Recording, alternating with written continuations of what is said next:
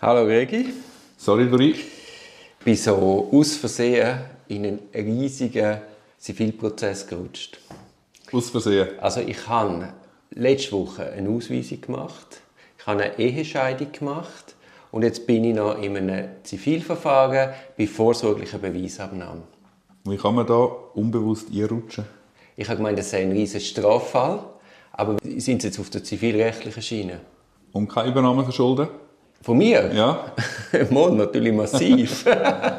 Nein, es ist der Wahnsinn, oder? Ich bin gar nicht mehr im Strafrecht tätig. Wir müssen eine Kommentierung StPO sofort beenden und wir machen eine Kommentierung ZPO. Ja, du musst etwas Neues finden.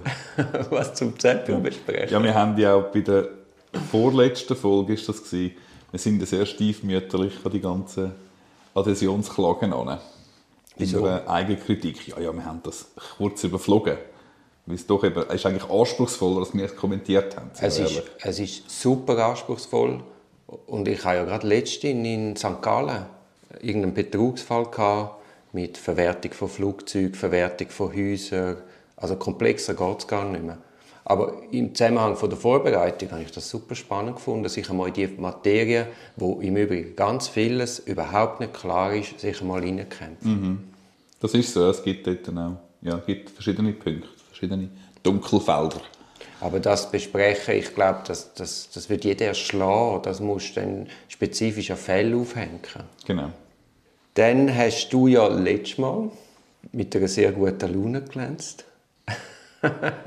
Keine Ahnung, auf was du redest. ich, ich schlage vor, wir machen da den 127, kommen wir noch mal kurz darauf zurück. Genau, das ist eigentlich wie die Einleitung, so die Rampe für die Verteidigung und für die anderen Rechtsbestände.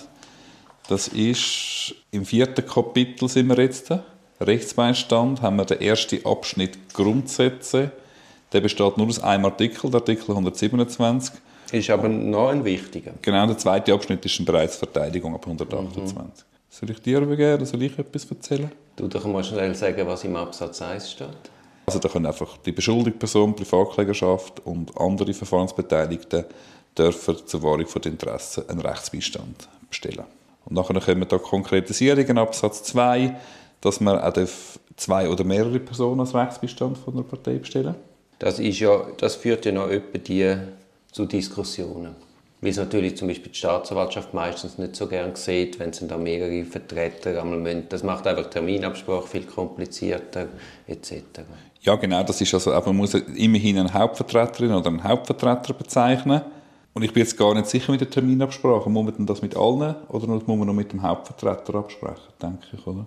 Ja, also ich, so wie ich es jetzt erlebt habe, hat man das einmal mit allen abgesprochen. Mit allen abgesprochen, hast du Aber stell dir mal vor, du hast ein Riesenverfahren mit zehn Beschuldigten und jeder hat einen Haupt- und noch einen Nebenvertreter und noch einen Dritten.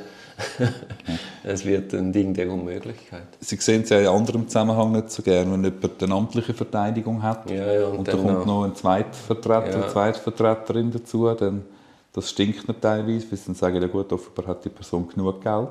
Ich denke, das ist die falsche Denke. Man kommt dann bei den amtlichen Verteidigungen dazu. Man muss ja unterscheiden zwischen den notwendigen Amtlichen und den unentgeltlichen Amtlichen. Mhm. Wenn man natürlich bei einer unentgeltlichen Amtlichen mit einem Zweitvertreter kommt, dann hat man einen Erklärungsbedarf. Bei den notwendigen Amtlichen geht das die Staatsanwaltschaft nicht da.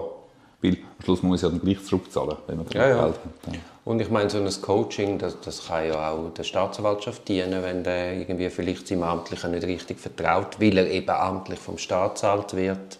Hast du oft, äh, Entschuldigung, hast du oft ähm, im, im Duo Verteidigungen?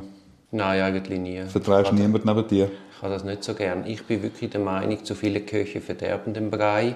Man geht dann auf den kleinsten gemeinsamen Nenner und das ist meistens nicht die beste Lösung. Mhm. Es kann sich allenfalls auch anbieten im Hintergrund, dass man ja, das, dass man Second man Opinion einholt. Genau. Oder mal auch, es kann ja im Rahmen von einer Intervision sein. Das muss ja gar nicht unbedingt von der beschuldigten Person herkommen, sondern auch mir, wenn man vielleicht findet, dass man gewisse Unsicherheiten, warum nicht einmal einem Kollegen die Fakten präsentieren und schauen, wie er darauf reagiert. Eben, Intervision ist ja Fehlanzeige im Anwaltsberuf. Das ist wirklich das Problem. Haben die Staatsanwälte in Staatsanwalt Intervision? Nein, die kennen es auch nicht, aber Polizisten haben das. Halleluja, das ist wirklich gut. Also, Nein, das muss, das muss, muss so institu institutionalisiert ja. werden. Gut, dann Absatz 3 ist noch die Mehrfachverteidigung der Rechtsbeistand kann in den Schranken von Gesetzen und Standesregeln im gleichen Verfahren die Interessen von mehreren Verfahrensbeteiligten wahren.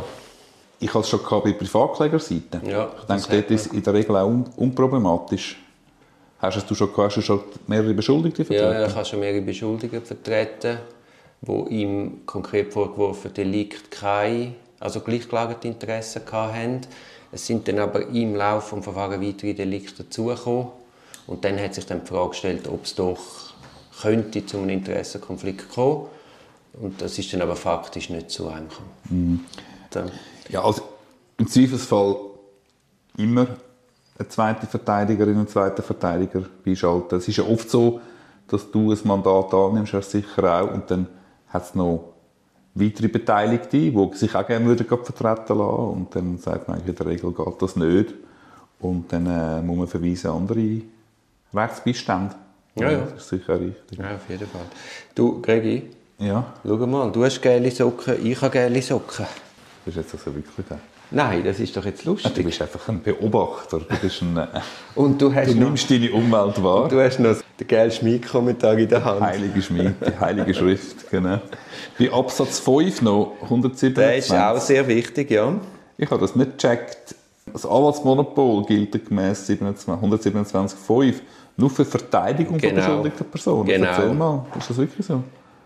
Also die anderen Parteien, die nicht Verteidiger sind, also Privatklägerschaft, die können gut beleumundete und vertrauenswürdige Personen als Rechtsbeistand bestellen. Das muss nicht ein Anwalt sein. Also kann man auch berufsmässig machen? Ja. ja. Das ist nämlich jetzt, im Nachhinein fällt mir auf, ich habe einen Fall, wo jemand sehr gut äh, Privatkläger-Geschädigtenvertretung macht, mit viel Werf. Und dann habe ich irgendwann gesagt, das ist gar nicht im Anwaltsregister. Und jetzt checke ich, warum das so ohne Probleme möglich ist. Mhm. Ja, das, also, ich habe es sicher mal gewusst. Oder äh, jetzt weiß ich es wieder. Jetzt ist es wieder nach vorne gerückt. Gut, weil wir natürlich Anwälte sind, betrifft uns das gar nicht. Also wir müssen uns ja nie die Frage stellen, können wir jetzt die Vertretung machen genau. oder nicht. Genau. Ich habe schon gehabt, dass nicht Anwälte mitgegangen sind an Einvernahmen mhm. für beschuldigte Personen. Mhm. Und dann sind sie selber in ein Strafverfahren geraten und ist ein Strafverfällig ausgeflattert. Und ich habe dann die Verteidigung übernommen und ich meine, die Frage war dann, gewesen, wann bist du ein Rechtsbestand und wann bist du einfach eine Vertrauensperson, die es mitnehmen kann, die dann aber allenfalls vor der Tür hätte müssen warten Wobei man sich dann die Frage stellt, liegt es nicht an der Person, die die Vernahme macht, die Person entsprechend auszuschliessen. Das war ein Verteidigungsmandat, ist das gewesen, wohlgemerkt, natürlich. Ja, das war jetzt dann die Frage, gewesen, letztlich hinein. Okay, ja. Okay. Aber bei einer, beschuldigten Person, die mitgekommen ist? Ja. Okay. Aber eben, es ist dann, ich weiß auch nicht, man hat die Person sanktioniert, aber die Frage war dann, gewesen, ja, wäre es dann nicht ein Polizist gewesen, zu schauen, wer jetzt da mitkommt und dann die Person reinlassen oder eben nicht. Mhm. Ja, gut, kommt immer darauf an, wie man sich ausgegeben hat. Ja, oder? das ist da. Und das andere war noch, das war eine fremdländische Person, die nicht gut Deutsch konnte. Also die Person, die dann mitgegangen ist, hat auch gerade noch die Übersetzung übernommen. Mhm. mhm. Also es war so ein absoluter Twitter. Ja. Und dann habe ich ich habe mich schon gefragt, und ich frage mich jetzt gerade wieder, ich meine, wenn du Substitutin oder Substitut hast, kannst du auch ohne Venia in dem Fall bei Privatkläger mitgehen lassen, oder? Ja. Okay. Good to know. Ja gut, die Fälle sind ja... Kannst du wahrscheinlich in deinem Arbeitsleben an einer Hand abzählen. Ja, du nicht, ja, du bist ja eigentlich... Nein, ich mache viel Privatklägervertretungen, ja. Ja, das machst du. Ja, das wäre es, glaube ich, zum 127. Dann, äh, wenn wir heute schon zum äh, grossen Fallenartikel, wo wir das letzte Mal so belächelt haben, unter 28 übergehen, oder nehmen, gönnen wir dem eine eigene Folge? Ja, auf jeden Fall eine eigene Folge. Gut, dann wünsche ich dir ganz einen schönen Tag.